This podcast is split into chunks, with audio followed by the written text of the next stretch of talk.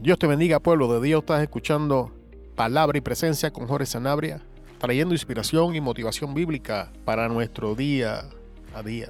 En el día de hoy vamos a estar hablando bajo el tema sobrepasando la negligencia de otros. El texto para el día de hoy vamos a estar haciendo uso de algunos versículos del capítulo 5 del libro de Josué y vamos a dar inicio en el capítulo 2, en el perdón, en el versículo 2 del capítulo 5.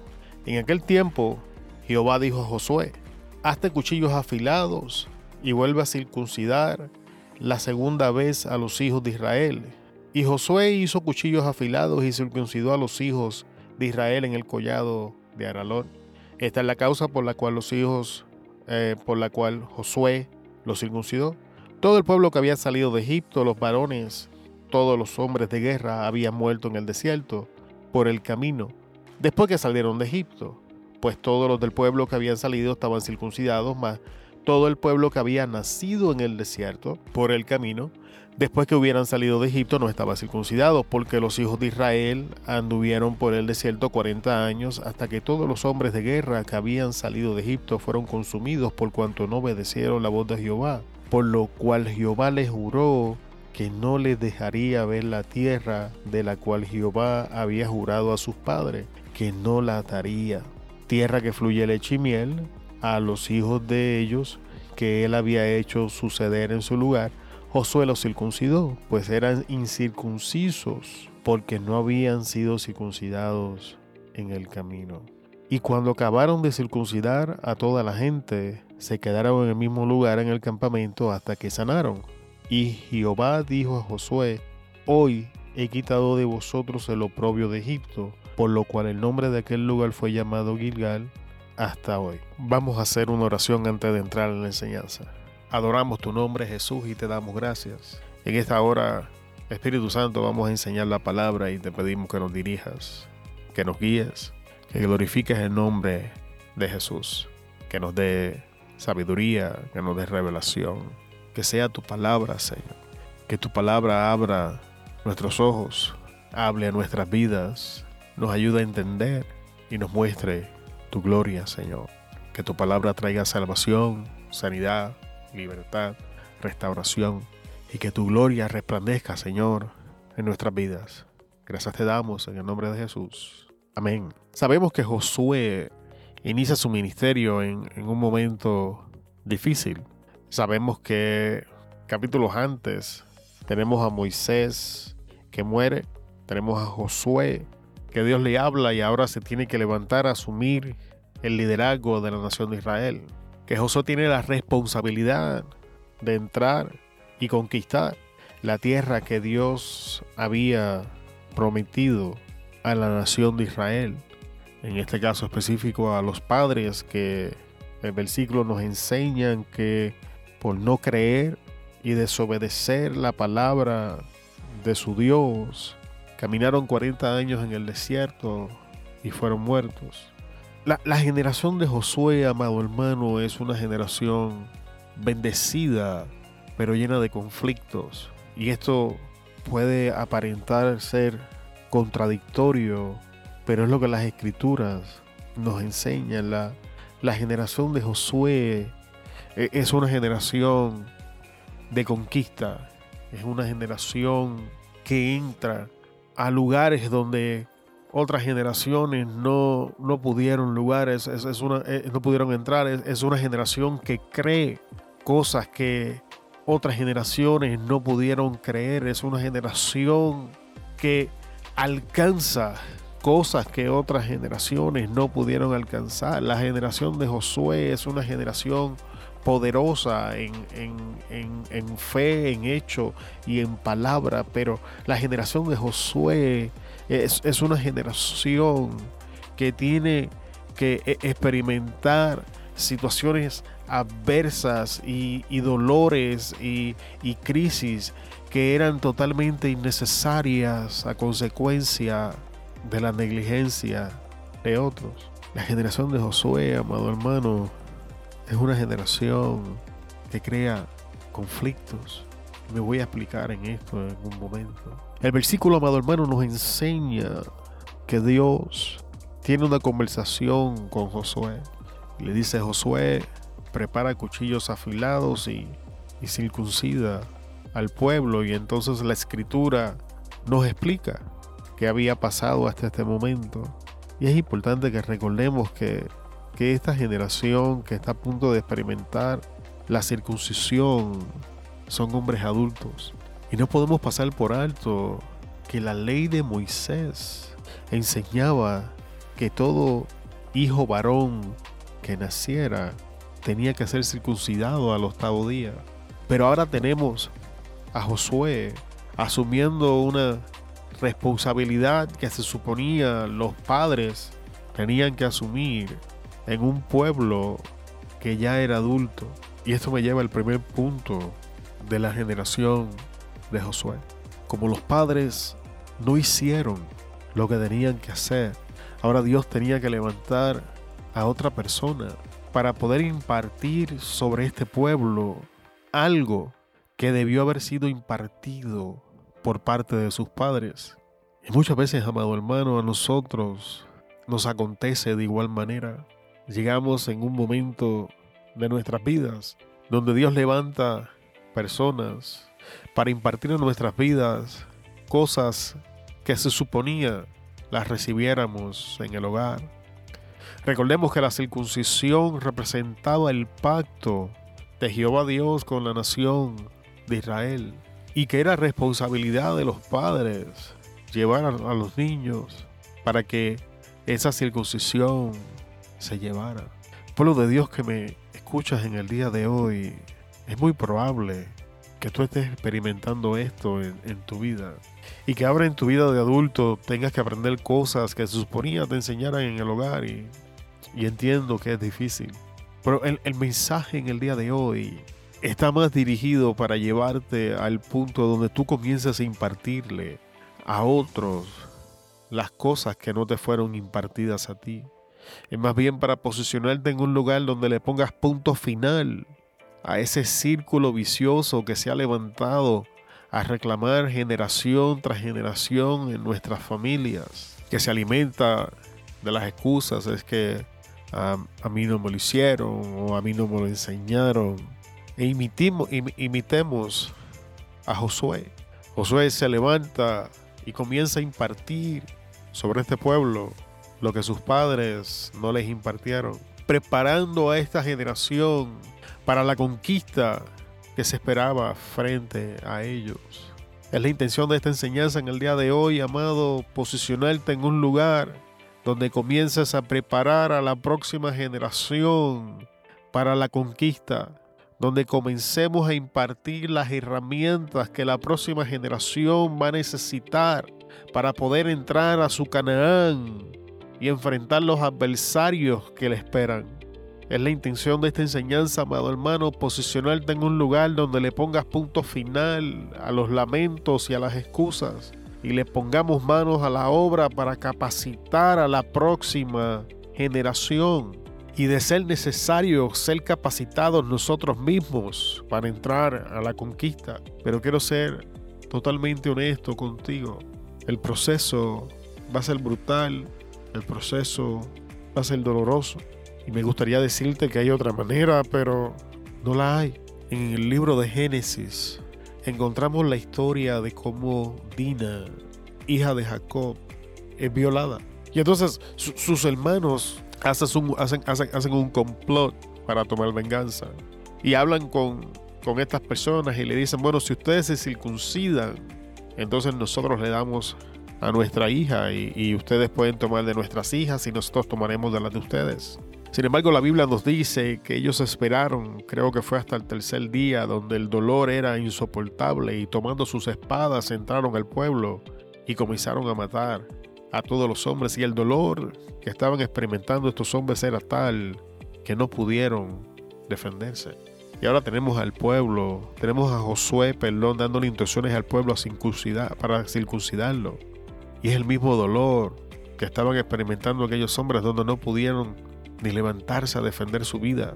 Y hay cosas, amado hermano, que se suponía que las aprendiéramos en nuestros hogares. Se suponía que que nos las hubiesen enseñado cuando éramos niños y que ahora en nuestra vida adulta disfrutáramos de herramientas, de disciplinas y de un pacto con nuestro Dios sin recordar el dolor de cómo adquirimos esas cosas, porque ese era el propósito de la circuncisión. El niño era circuncidado al octavo día y crecía circuncidado, no recordaba ni tenía memorias del dolor que tuvo que atravesar para recibir el pacto a través de la circuncisión, pero esta no es la historia ahora para la generación de Josué.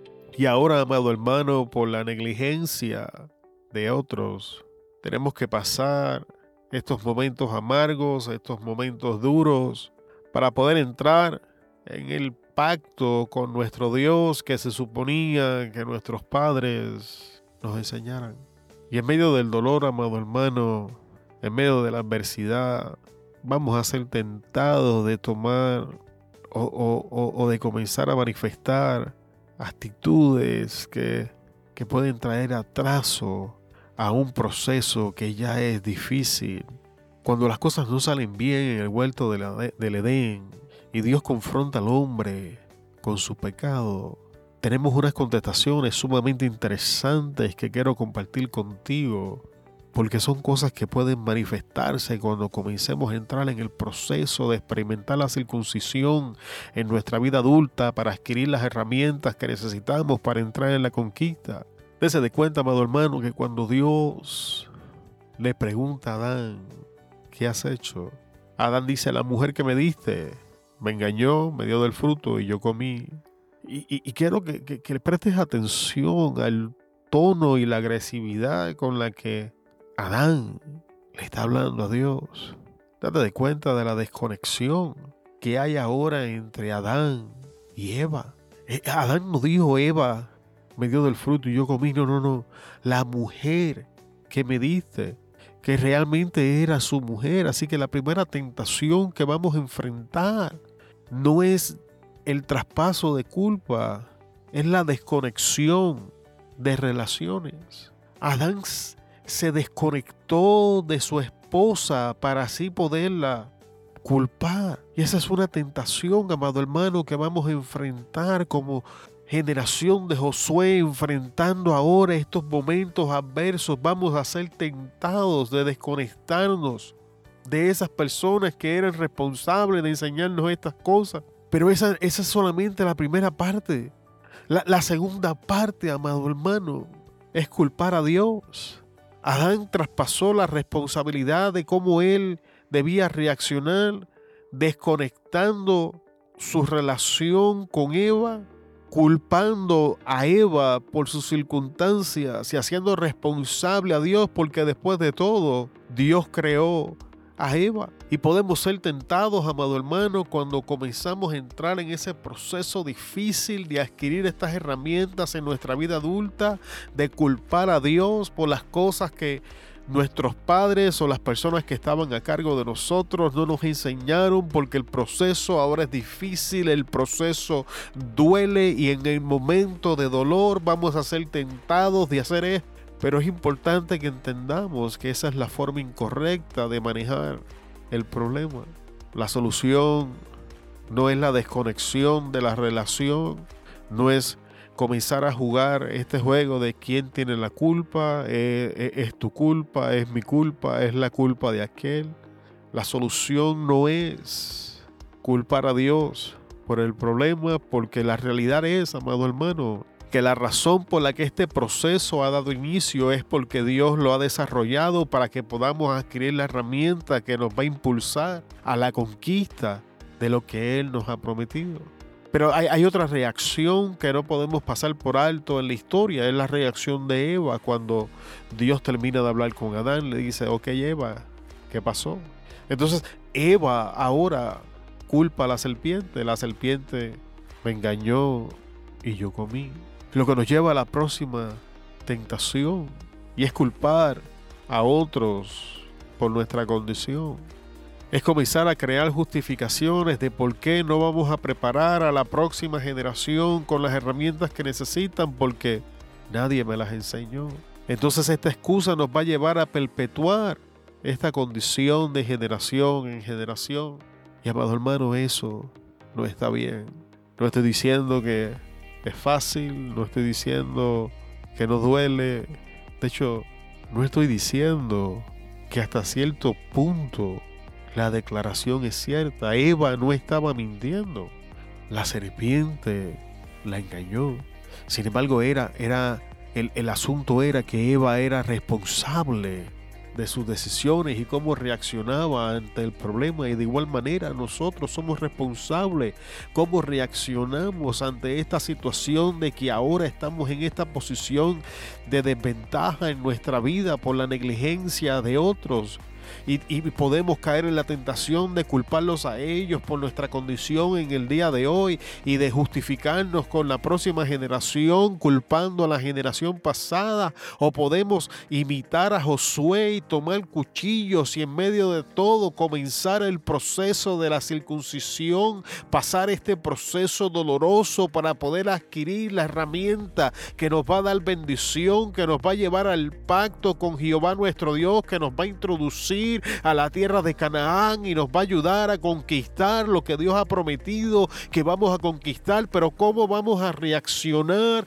es nuestra decisión. Somos responsables de cómo decidimos. La generación pasada no tiene la culpa de cómo reaccionamos hoy y la generación futuro, futura, perdón, no tiene la culpa de lo que estamos pasando y ahora es nuestra responsabilidad de levantar amado hermano, y ser valientes en el proceso.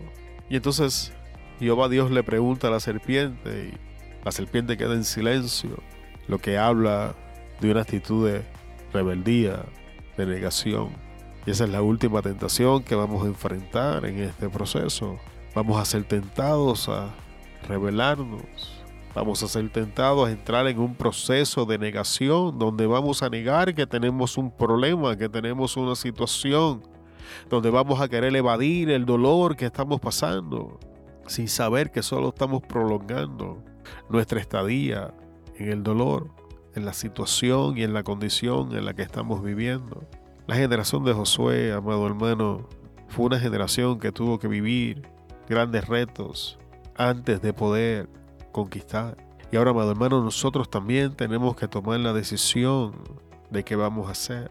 ¿Cómo vamos a reaccionar en este momento donde llegamos a la realización de que estamos en el lugar que estamos porque la generación pasada fue negligente?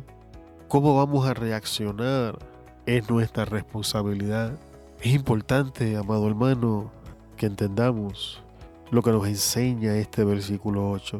Y dice, y cuando acabaron de circuncidar a toda la gente, se quedaron en el mismo lugar, en el campamento, hasta que sanaron.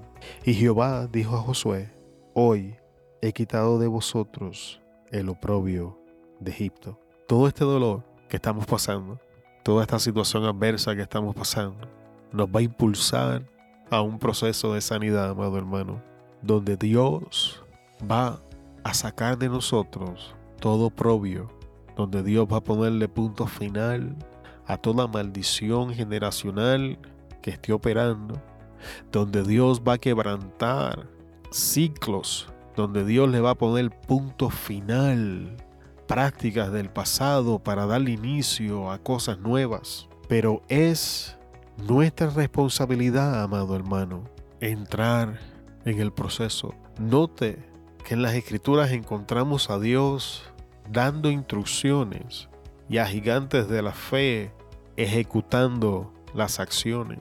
Tenemos a Dios diciéndole a Abraham, sal de tu tierra, tu casa y tu parentela a la tierra que yo te mostraré. Y después encontramos a Abraham haciendo justamente eso. Encontramos a Noé, donde Dios le dice, prepara un arca porque voy a traer un diluvio en un tiempo, amado hermano, donde no había caído ni una gota de agua. Pero Noé creyó, hizo el arca y vio el diluvio. No tan solamente lo vio, lo sobrevivió.